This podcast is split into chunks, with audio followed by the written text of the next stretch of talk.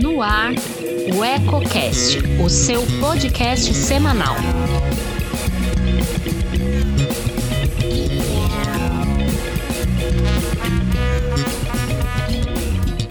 Olá, aqui é Priscila Pegatin e te convido a acompanhar agora o Eco Brasil, com as principais notícias do país e do mundo desta segunda-feira, dia 6. Será que todas as páginas que você segue nas redes sociais são verdadeiras? Uma pesquisa aponta que desde março, mais de 345 mil pessoas seguem perfis e páginas falsas. A matéria é de Sandra Fontela. Em tempos de pandemia de Covid-19, é preciso ficar ainda mais atento às informações publicadas nas redes sociais. Muita gente já caiu em cilada pela internet. Aqui no Brasil, desde março, mais de 300 245 mil pessoas seguem perfis e páginas fakes no Facebook e no Instagram. Esse levantamento é do Defender Lab, o laboratório de segurança digital da PSAFE. Emílio Simone é diretor do Defender e lembra que os perfis falsos são muito parecidos com as contas oficiais. E aí os criminosos, eles utilizam ah, esse contexto para mandar golpes se passando pelo governo. E aí a pessoa quando recebe aquilo, ela fala, opa, já viu na televisão, auxílio emergencial, ou já viu o governo falando disso. E ela acha que ela é verdadeiro, porque o site que ela recebe é exatamente igual ao site do governo ou do banco. A pesquisa detectou até agora 162 perfis falsos no Facebook e 117 no Instagram. Emílio faz um alerta e explica que são basicamente três tipos de golpes cometidos pelos cybercriminosos. O primeiro deles faz a clonagem do WhatsApp da vítima e envia um código por SMS no celular. É o código para liberar o WhatsApp no celular de um fraudador. E aí, se você vê aquele código de SMS e falar para ele, ele vai conseguir clonar o seu WhatsApp. O outro tipo, eles usam perfis falsos para incentivar propagandas falsas que levam para sites de e-commerce falsos ou de bancos que roubam cartão de crédito. São aqueles que têm aquelas promoções que é uma televisão de 50k por 500 reais, um iPhone de 3 mil por 600. Então é um tipo de golpe tem como objetivo roubar cartão de crédito. Por último, são os que levam para golpes que roubam dados pessoais, que são aqueles que prometem saque da FGTS, liberação do auxílio emergencial. Afinal, como se proteger para não cair em golpe na web? A primeira dica que o Emílio dá é para instalar no celular um sistema de segurança que detecta perfis falsos nas redes sociais. A segunda dica é desconfiar quando algum contato que você recebeu via aplicativo de mensagem ou redes sociais solicitar códigos de acesso, códigos de SMS, não fornecer esses códigos e, por último, nunca fornecer seus dados pessoais, nem que você tenha recebido um link de algum amigo ou até mesmo de um site que parece ser o verdadeiro, a não ser que você mesmo tenha ido abrir aquele site. Para saber se a rede social é oficial, veja ao lado do nome da página se existe um selo de verificação. Essa imagem serve para atestar a veracidade da conta. Congresso remoto é a nova modalidade de home office de deputados e senadores. Ouça com Alain Barbosa. Deputados e senadores estão trabalhando mais ou menos durante a pandemia? Com as restrições impostas pela Covid-19, as reuniões do Congresso Nacional estão sendo realizadas virtualmente. Assim como na iniciativa privada e em outros órgãos do setor público, o home office, ou seja, o escritório montado em casa, é o novo local de trabalho dos parlamentares. Um projeto chamado Congresso Remoto está acompanhando o dia a dia do Senado e da Câmara para saber se o trabalho está sendo produtivo. A iniciativa envolve a parceria de três entidades sociais: o Observatório do Legislativo Brasileiro, a Dado Capital e a Pulso Público. Para o pesquisador do Congresso Remoto e doutor em Ciências Políticas Júlio Canelo, o debate público no Legislativo está prejudicado. É, com esses sistemas, você não tem um espaço de discussão que permitam um aprofundamento maior, como nos sistemas presenciais. Por quê? Fundamentalmente por conta do não funcionamento das comissões permanentes.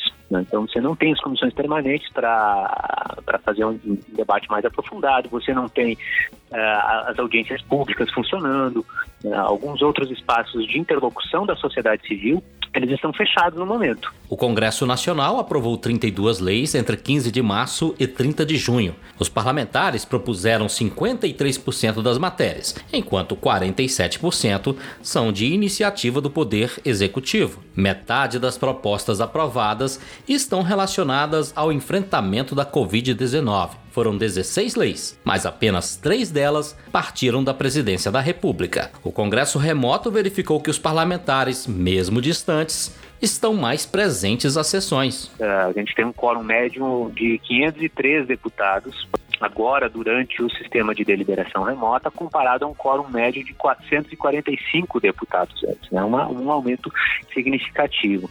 E também em termos das votações nominais, né? também tivemos um aumento, 379 em média, e passou agora para 434 deputados votantes em média. Isso também é um aumento que também apareceu no caso do Senado Federal. O projeto Congresso Remoto está preparando uma série de estudos com análises e informações sobre o Congresso nesse período de pandemia. O material será disponibilizado por meio de um hot site que ainda está em desenvolvimento. Pandemia da Covid-19 vai levar os eleitores às urnas mais tarde neste ano. O Congresso já alterou algumas datas eleitorais importantes. No entanto, o Tribunal Superior Eleitoral diz que será necessário fazer um novo calendário. A reportagem é de Jalila Árabe. Os prazos eleitorais previstos para o mês de julho serão prorrogados por mais 42 dias. A decisão foi tomada pelo presidente do Tribunal Superior Eleitoral, Luiz Roberto Barroso, em razão do adiamento das eleições municipais deste ano. A alteração está prevista na emenda constitucional 107 de 2020, que contém prazos para as eleições de 2020. O adiamento aprovado pelo Congresso Nacional foi defendido pelo TSE para atender às recomendações médicas e sanitárias por conta da pandemia do novo coronavírus. Segundo as autoridades, o adiamento seria mais seguro para eleitores e mesários. Agora, conforme a emenda constitucional, o primeiro turno será no dia 15 de novembro e o segundo turno no dia 29 de novembro. Segundo o comunicado do ministro Barroso, o Congresso alterou de forma expressa algumas datas importantes e indicou que as demais datas seriam prorrogadas de forma proporcional. No entanto, será necessário aprovar um novo calendário eleitoral para efetivar os ajustes, o que deve ocorrer em agosto após o recesso. Dentro das previsões para julho, e que foram adiadas, estavam a vedação à transferência voluntária de recursos aos municípios, vedação à participação de candidatos em inaugurações de obras e realização das convenções partidárias e prazo para a apresentação da ata respectiva. A falta de insumos para a saúde tem sido um problema que preocupa as autoridades. Para reverter o quadro, o Ministério da Saúde promete uma força-tarefa para melhorar a aquisição e distribuição desses equipamentos e medicamentos. Quem traz os detalhes é Paulo Oliveira. Portaria do Ministério da Saúde criou uma força-tarefa para coordenar os processos de aquisição e distribuição de equipamentos, insumos e medicamentos obtidos pela pasta. Segundo a publicação, o grupo de trabalho também vai atuar na manutenção e fortalecimento de serviços hospitalares e na habilitação de leitos de UTI para o enfrentamento da pandemia da Covid-19. A principal atribuição da força-tarefa, de acordo com o secretário de Atenção Especializada à Saúde, Luiz Otávio Franco Duarte, é permitir que as aquisições feitas pelo órgão e a habilitação de leitos ocorra de forma transparente e por critérios técnicos. A motivação tanto da aquisição de qualquer insumo, de qualquer equipamento, bem como até mesmo a distribuição, precisa de ter uma motivação. E essa motivação tem que seguir critérios objetivos e técnicos tem que seguir critérios qualificadores. O grupo de trabalho é formado por 12 órgãos do Ministério da Saúde, entre eles a Secretaria de Atenção Especializada à Saúde, Secretaria de Atenção Primária à Saúde, Comitê de Operações de Emergência, entre outros. Para nortear as ações do grupo, será utilizado um programa de computador para auxiliar nas decisões a serem tomadas pelo colegiado.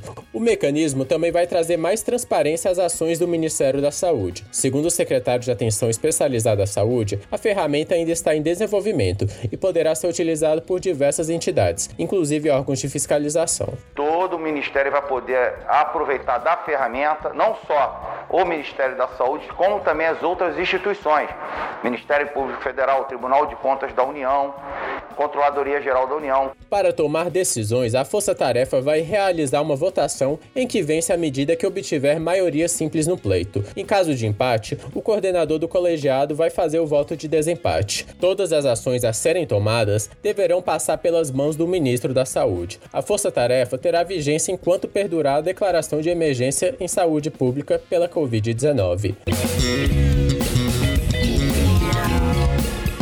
A Agência Nacional de Vigilância Sanitária autorizou mais uma empresa a testar sua vacina contra a Covid-19 no Brasil. Desta vez, o medicamento deve ser aplicado em 9 mil pessoas em cerca de cinco estados. Confira com Jalila Árabe. A Anvisa autorizou uma empresa chinesa a realizar testes para uma nova vacina contra a Covid-19. A previsão é de que 9 mil pessoas sejam testadas nos estados de São Paulo, Rio Grande do Sul, Minas Gerais, Paraná e Distrito Federal. O estudo aprovado pela agência faz parte de um ensaio clínico fase 3 duplo cego, controlado com placebo, que é uma substância ou tratamento que não apresenta interação com o organismo, empregado como se fosse ativo. Segundo a Anvisa, todas as fases anteriores foram analisadas antes de o teste ser autorizado no Brasil.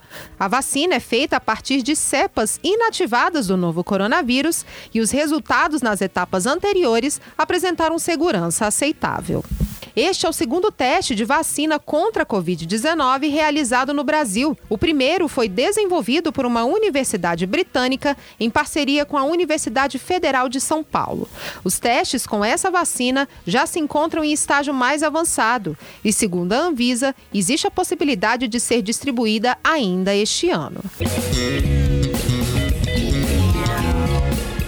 Depois de um recuo de 26,3% desde o início da pandemia, a indústria registra um crescimento de 7% em maio na comparação com abril. Os dados são do IBGE. Acompanhe com Felipe Moura. A produção da indústria brasileira cresceu 7% em maio na comparação com abril. Os dados são do Instituto Brasileiro de Geografia e Estatística, o IBGE. O avanço no setor ocorre pela primeira vez em três meses. Em março e abril, a indústria teve recuo de 26,3%. A alta minimiza a queda registrada no setor desde o início da pandemia da Covid-19. No entanto, em relação a maio do ano passado, houve queda de quase 22% na atividade. O recuo acumulado em 12 meses é de pouco mais de 5%, segundo o IBGE. Na análise por atividades, o segmento de veículos automotores, reboques e carrocerias puxou o crescimento com aumento de 244 4%. Em seguida vem o de bebidas. Apenas 6 dos 26 segmentos da indústria teve queda em maio. O Eco Brasil desta segunda-feira fica por aqui. Esta é uma parceria com as agências Brasil 61 e Rádio Web. Nos encontramos amanhã neste mesmo horário. Se preferir, ouça nosso podcast a qualquer hora do seu dia. Inscreva-se em nosso canal e ative as notificações para se manter bem informado. Não esqueça de deixar o seu like e compartilhar com os amigos. Até mais!